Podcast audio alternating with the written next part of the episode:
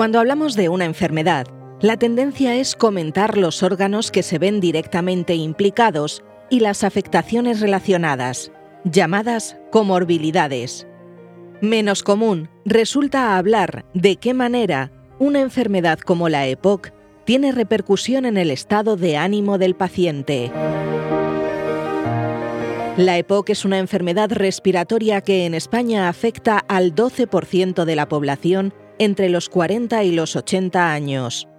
De todos estos pacientes, un 30% padecerá depresión, una prevalencia que se sitúa dos puntos por encima de la frecuencia que hay entre la población general, y un porcentaje que incrementa hasta 10 puntos cuando se trata de EPOC grave. En este episodio nos acompaña el doctor José Felipe Barona, del Hospital HM Montepríncipe y especialista en medicina interna, y la paciente de EPOC, María, que pertenece a la asociación APEPOC. Con ellos abordaremos tanto la ansiedad como la depresión en la EPOC y profundizaremos en los factores de riesgo y su diagnóstico. Bienvenidos a Escucha tu Salud. Gracias por acompañarnos hoy, José Felipe y María. Eh, gracias por vuestra invitación, encantada de estar aquí. ¿Qué tal? Muchas gracias.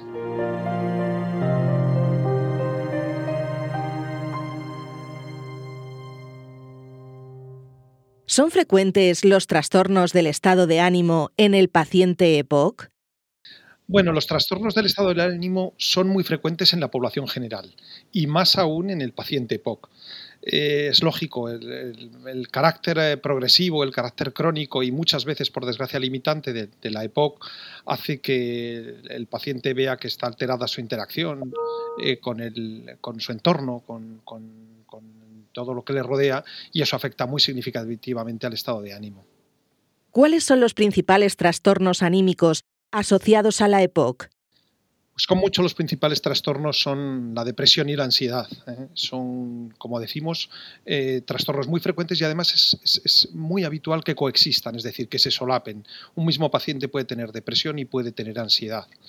Son tremendamente frecuentes, son importantes, condicionan la, calidad de vida del paciente. Y, su frecuencia es en el EPOC incluso mm, entre dos y tres veces más frecuente la depresión respecto a la población general y por hacer así números sencillos, eh, un paciente eh, de cada tres pacientes EPOC, uno puede llegar a tener depresión y en la EPOC grave incluso uno de cada dos.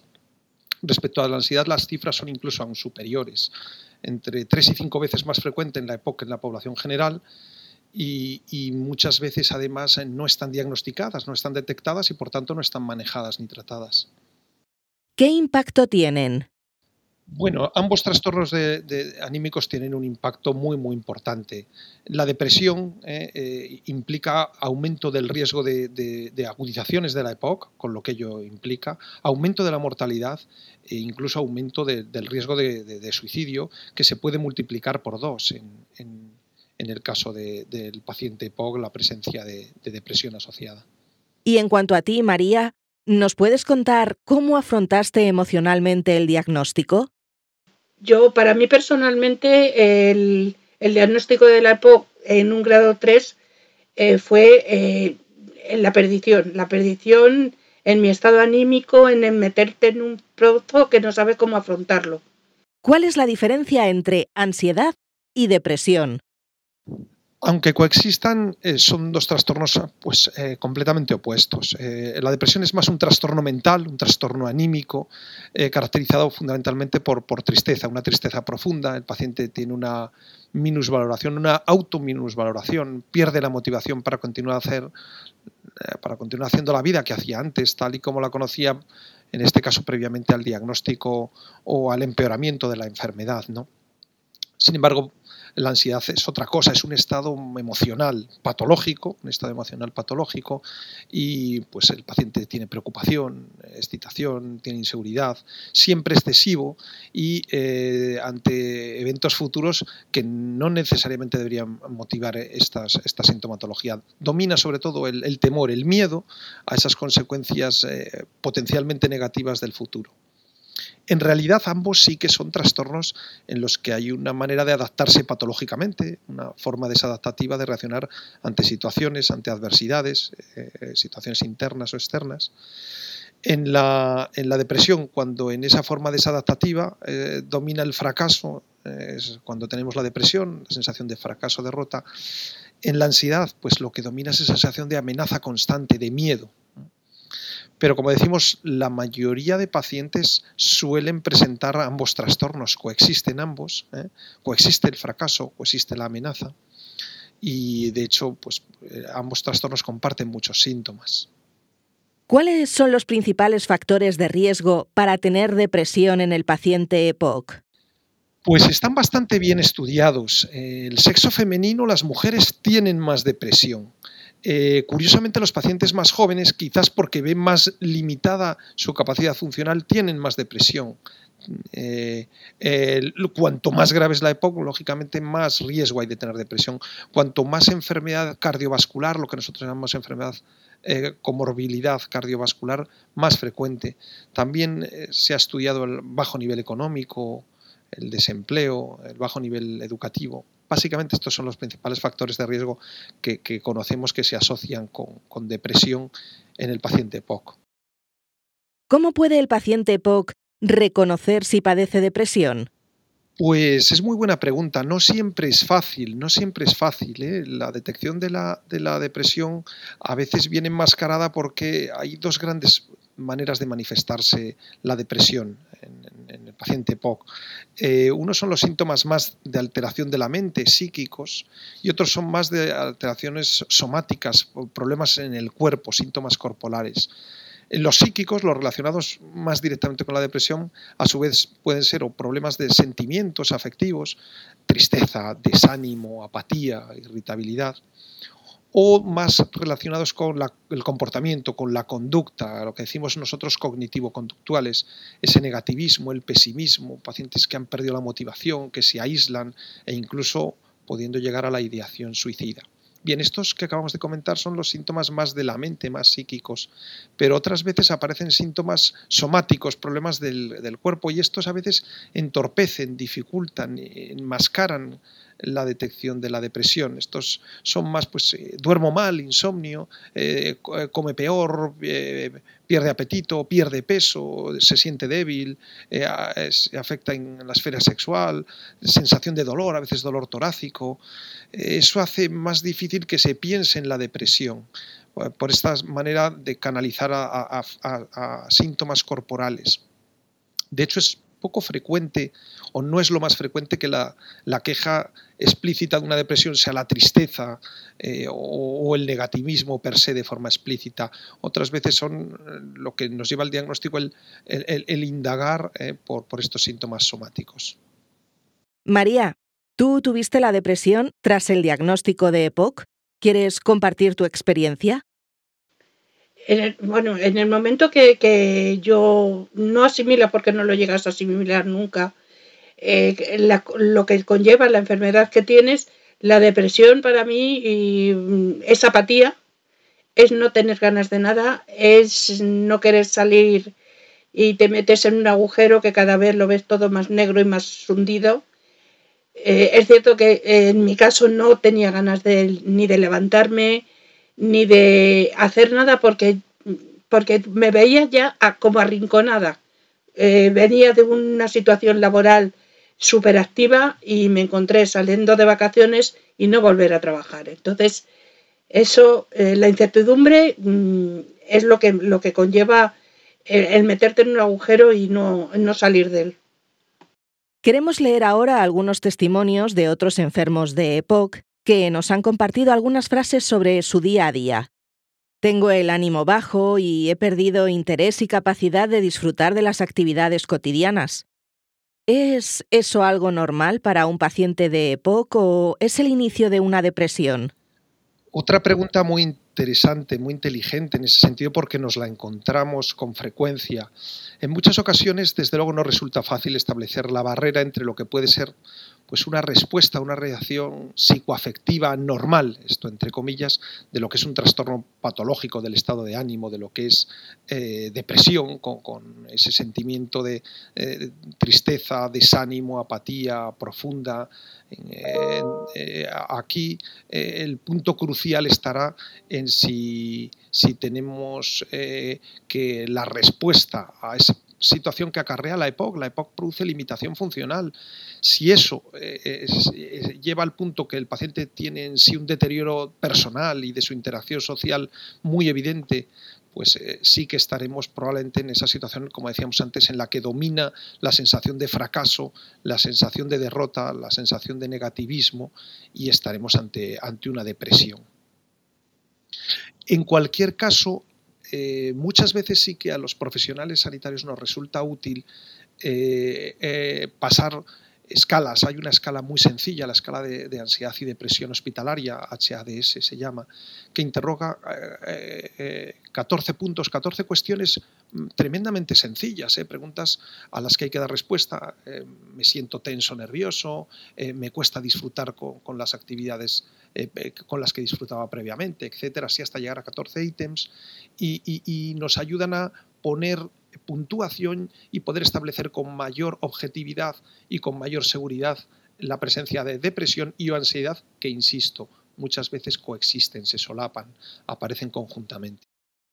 ¿Y cómo reconocer si padece ansiedad?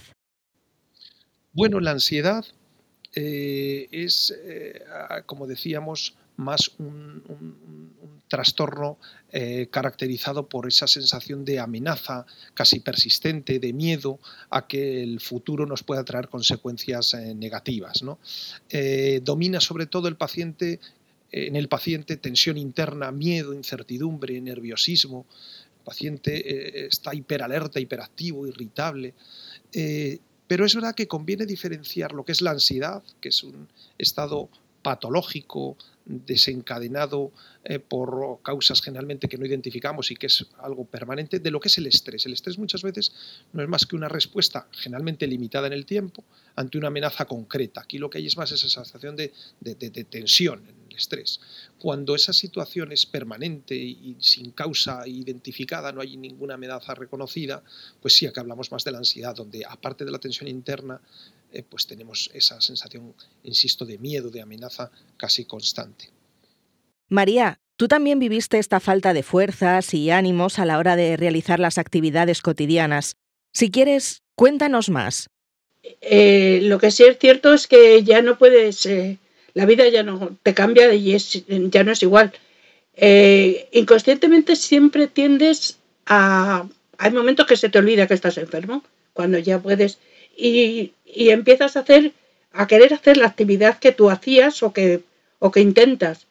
Y, ves que no puedes subir una escalera, ves que no puedes eh, caminar rápido, mm, entonces te, quieres comer, abres la boca porque te tragas el aire, pero no eres consciente de, que te quieres ese ahogo, esa cosa que te, que te entra y te tienes que parar porque no va, tu mente con tu cuerpo no, no funciona igual. Otra frase que nos hacen llegar. Me estoy obsesionando con el pulsímetro y estoy cada vez más ansioso. ¿Se debe consultar un psicólogo en estos casos? Bueno, eh, yo creo que esto también con lo de moda que se han terminado de poner los pulsioxímetros, aquí la clave sería si eh, lo único que nos pone con sensación de tensión, de ansiedad, de nerviosismo, nos genera mucha tensión, es la evaluación del pulsioxímetro, ver cómo está nuestra saturación, si es lo único que genera esa sensación pues eh, bueno, habría que matizarlo, porque es verdad que nosotros recomendamos que se haga una evaluación periódica, juiciosa, eso sí, de la oximetría de pulso, eh, para una guía auxiliar junto con otros parámetros, ¿no?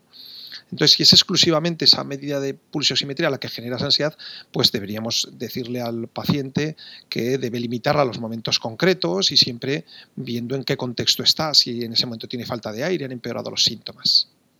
Eso por un lado, pero si evaluamos y nos pone nervioso evaluar el pulsosímetro y otras cosas muchas más, pues probablemente si estemos ante un trastorno de ansiedad habría que consultar, confirmarlo y en caso pertinente tratarlo de la forma que proceda. María, ¿tú también tuviste estos comportamientos ansiosos con el pulsímetro u oxímetro? Eh, es cierto que el miedo mm, a cualquier complicación que conlleve la enfermedad tiendes a, utilizar el osímetro de manera compulsiva. Te lo pones, pues estoy bien, no estoy bien, y, entras en, pánico. Para llega un momento que no sabes para dónde tirar, pero sí es cierto que hay técnicas de relajación, técnicas de respiración que vuelve todo a sus valores normales y a ser consciente y ponerte otra vez, decir, no pasa nada, estás así y está bien todo. Pero siempre tendemos a, usarlo en exceso. ¿Cómo se puede manejar un ataque de pánico? Bueno, vamos a hacer una breve definición de qué es un ataque de pánico, una crisis de pánico. Pues una forma de manifestarse la ansiedad que es tremendamente incapacitante y limitante para los pacientes, porque son episodios muy bruscos, inesperados y muchas veces se repiten y recurren en el tiempo y aparecen sin previo aviso, donde lo que hay es un miedo y una angustia de gran intensidad. Es un intenso miedo eh, que además se suele acompañar de síntomas eh, corporales muy molestos, palpitaciones, sensación de taquicardia, el corazón va mil, eh, con sudoración intensa, con dolor en el pecho que uno piensa que le puede estar ocurriendo algún evento cardíaco. Y como digo, se inician de forma muy brusca y no hay nada que lo justifique, no hay un peligro real ni una causa amenazante las crisis de pánico, eh, insisto, son muy incapacitantes para el paciente y requieren un manejo específico. Generalmente es imprescindible psicoterapia y psicofármacos en el, eh, como proceda tras una evaluación eh, detallada y juiciosa. Nos comenta también otra persona con EPOC que es incapaz de relajarse. Cada vez que se acuestan pienso en la enfermedad y no duermo. ¿Qué puedo hacer? Pregunta. Hombre, si el, síntoma, si el síntoma está limitado a esa falta de relajación nocturna y el insomnio, eh, pues a lo mejor estamos ante algo más concreto, pero muy probablemente si hacemos una buena historia clínica veamos que haya más sintomatología, tanto afectiva, tanto de sentimiento como, como somática, de quejas corporales, que, nos acaben llevando a ese conjunto de manifestaciones clínicas que es el trastorno de ansiedad como hemos dicho, habría que identificarlo y tratarlo de la forma adecuada. Tengo sentimientos de culpa porque he fumado muchos años y por eso ahora tengo EPOC. No quiero que se sepa, y me estoy aislando cada vez más, nos cuenta otra persona. En estos casos, ¿qué se puede hacer? Bueno, en este caso yo creo que es crucial lo que decíamos antes, ¿no? Si el paciente se está aislando, estamos llegando a un punto en el que hay deterioro personal, deterioro con la interacción social y con el medio y, hay que actuar. Aquí es evidente que hay que buscar la ayuda eh, apropiada eh, consultar con un profesional médico para eh, confirmar la, depresión y probablemente la ansiedad asociada y, proceder a su tratamiento. ¿Qué podemos hacer en el entorno más cercano? Pues hombre, obviamente el sentimiento de culpa ya sobra, eh, el daño ya está hecho, se trata de paliar y limitar, por supuesto, eh, abandonar el tabaco o, reducirlo muy significativamente y ponernos a trabajar en todas las medidas para restablecer o mantener la, situación actual, siendo ahí un punto crucial la fisioterapia respiratoria, la rehabilitación pulmonar. Otro testimonio. Mi falta de independencia me hace muy irritable y mis amigos me evitan. Cada vez estoy más sola. ¿Esto va a más? Vamos a ver, los síntomas respiratorios en sí de la EPOC, que muchas veces es una enfermedad progresiva, eh, aparte de crónica, pues a veces no están controlados y originan que el no control de síntomas o la presencia de los propios síntomas produce problemas afectivos, como ya hemos dicho. Y a su vez estos problemas afectivos incrementan el impacto de los síntomas respiratorios. Todo ello hace un círculo cerrado que hace que el paciente progresivamente cada vez pueda llegar a ser más dependiente, cada vez esté más aislado socialmente. En ese sentido, es absolutamente, es crítico, es crucial, es esencial eh, romper ese círculo. Eh, y para esto es ideal identificar tareas, actividades muy sencillitas que el paciente pueda realizar y que consigamos que gane confianza, que se sienta competente, que tenga autoestima. En ese sentido, los familiares, los allegados, tienen que intentar generar esa confianza, esa autocompetencia del paciente que no se sienta tan dependiente. Y aquí, como comentábamos antes, es crucial, eh, yo quiero decir unas breves palabras de la rehabilitación pulmonar. La rehabilitación pulmonar, la fisioterapia respiratoria, hace al paciente muy partícipe, muy protagonista de mm, parar y mejorar su situación y su enfermedad.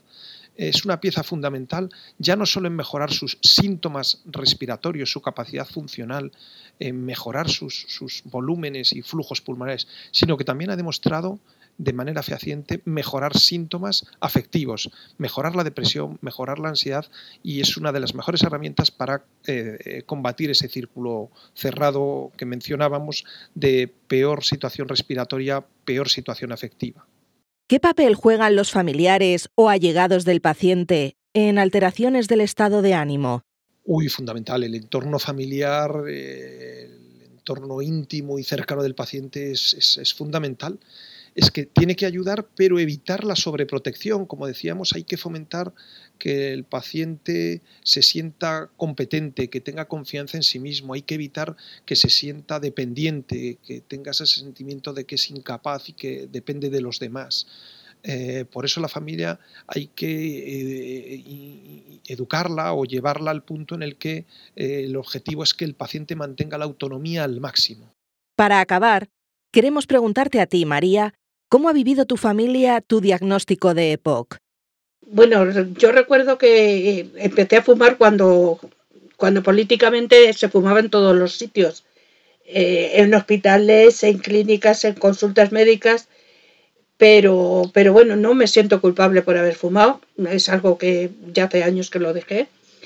Y sí que es cierto que ahora, en el desarrollo de esta enfermedad, lo vital que es la familia, la familia y, que se impliquen, se impliquen, en este caso yo he tenido suerte, que sean conscientes, que no te dejen eh, aparcarte, como yo diría, eh, que estén siempre con el ánimo arriba para ayudarte a hacer cosas y con su apoyo y, sobre todo, importantísimo, la, la rehabilitación pulmonar, porque efectivamente te ayuda a controlar tu mente y tu cuerpo.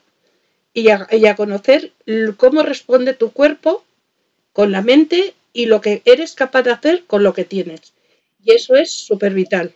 Ha sido un placer descubrir de qué manera esta enfermedad, que a priori afecta al sistema respiratorio, puede tener también un gran impacto en la salud mental. Gracias por haber estado con nosotros en este episodio de Escucha tu Salud y haber compartido estos tips para que la EPOC no vaya más allá. Muchísimas gracias. Yo estoy encantada. Muchísimas gracias a vosotros.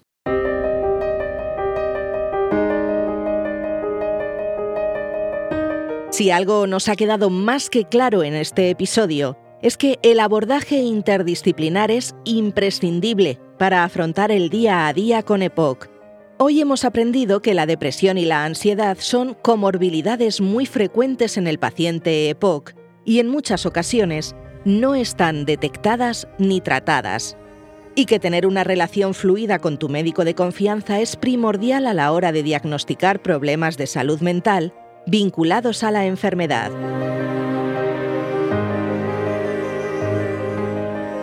Una vez más, te agradezco enormemente que nos hayas acompañado durante estos minutos.